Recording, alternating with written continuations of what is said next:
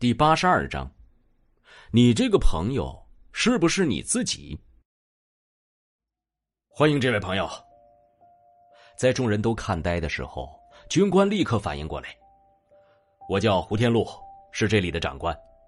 你刚才说这里有更高级的丧尸犬，或者是精神控制怪物，是什么意思呀？”哦，除非是等级很高的丧尸，否则一般都是没有什么智慧的。他们应该没有办法分辨出敌人的弱项强项，只知道见人就咬。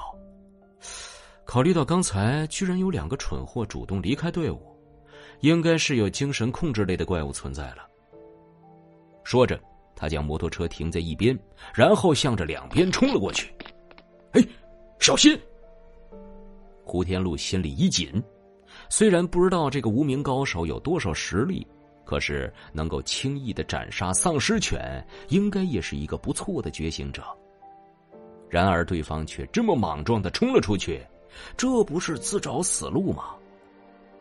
接着，他就看到楚风向着小巷子里的丧尸犬们冲了过去。这些丧尸犬们疯狂的向着楚风扑了过来，然而在楚风的刀下，这些丧尸犬却没有一合之敌。精神控制类的怪物。控制高智慧生命的难度很高，更多的只是对对方施加一个心理暗示，然后达到影响对方行动的目的。楚风一边杀死这些丧尸犬，一边还有空讲解。但是这一类的生物，因为本体太过脆弱，一般都是很胆小的，只要朝着怪物最密集的地方去找就可以了。外形凶恶的丧尸犬，在楚风的刀下从来都撑不过一招。不到十秒的时间，楚风身边居然已经空了。好，好强大呀！看到这些令大家头疼无比的丧尸犬，居然就这样轻易的丧生在这个神秘人的刀下，大家都惊呆了。我去，这他妈还是人类吗？就算是那些会喷火的人，啊，能够取得这样的战绩吗？在他们的眼中，这仿佛是人类以自己的血肉之躯造成了这样的战果，令大家心中似乎被一股热血所充满，甚至暂时驱散了恐惧。就在这个时候，一只长达三米的巨犬忽然出现，张着血盆大口朝着楚风扑来。看到这只巨犬的出现。众人的心里一紧。体型越大的怪物，给人的视觉冲击力也就越强。看到这只巨犬的时候，大家都忍不住为楚风担心，生怕他丧生在这只巨犬的大口之下。接着，大家看到楚风面对这只巨犬的时候，竟然没有一点逃跑的意思。准备开枪！胡天禄下令道。他之所以没有直接下达开枪的命令，而是让大家做好开枪的准备。第一是防止误伤楚风，第二是他发现楚风居然没有一丝退让的意思。如果别人面对怪物没有退让的时候，他可能会怀疑对方是不是吓傻了。可是楚风刚刚游刃有余的杀死丧尸犬的样子，给了他莫名的信心。他隐隐觉得。楚风似乎是真的没有把这只恶犬放在眼里。业火符，楚风刚刚也是在为自己塑造一个无敌的形象。如果和这只巨犬缠斗的时间太长，可能自己这个无敌的形象就会受到一些损失。所以他直接动用了最强的攻击手段——业火符。深蓝色的诡异火焰在巨犬身上燃烧。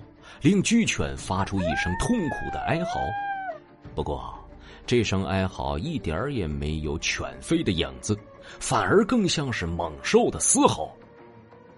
就在这时，刀光闪过，巨型的丧尸犬全被直接削掉了半边脑袋，露出了脑中的晶核。好强大！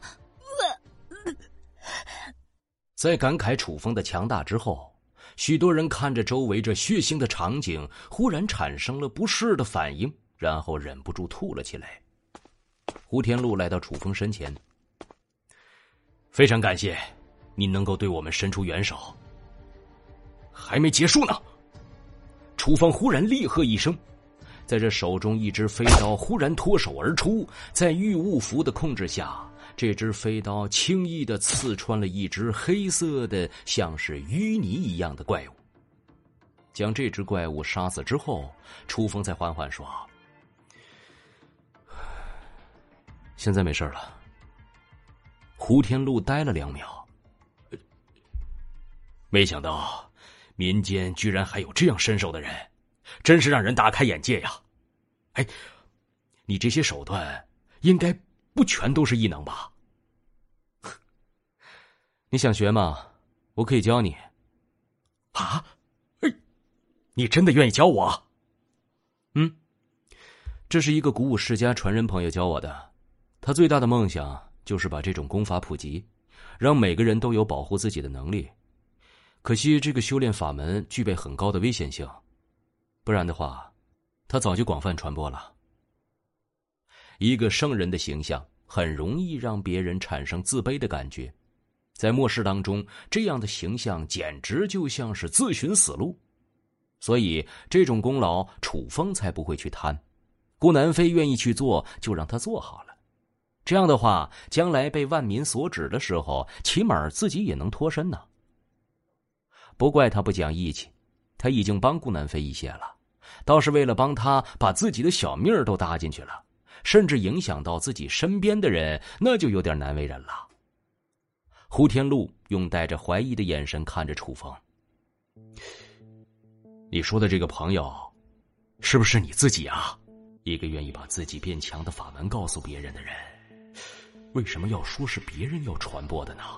楚风解释道：“这不是我要传播的，我对于传播这个法门没有兴趣，我也只是帮这个朋友一点忙而已。”哦，我懂，我懂，树大招风嘛。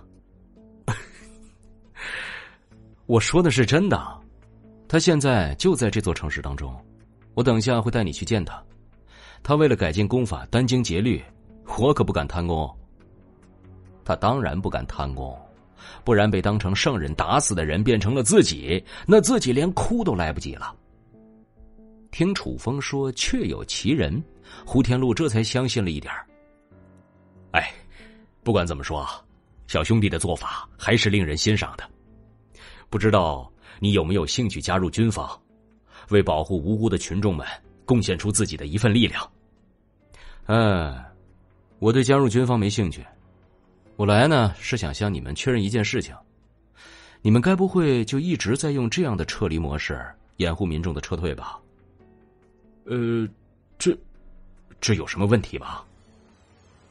因为末世来的实在是太突然了，他们能够做到这一步已经很不容易了，也就是一些白眼狼还在反咬。他们知道这样的方法效率会变得很低，可是这也是没有办法的办法。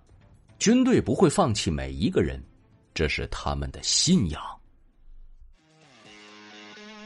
本集播讲完毕，感谢您的收听。去运用商店下载 Patreon 运用城市，在首页搜索海量有声书，或点击下方链接听更多小说等内容。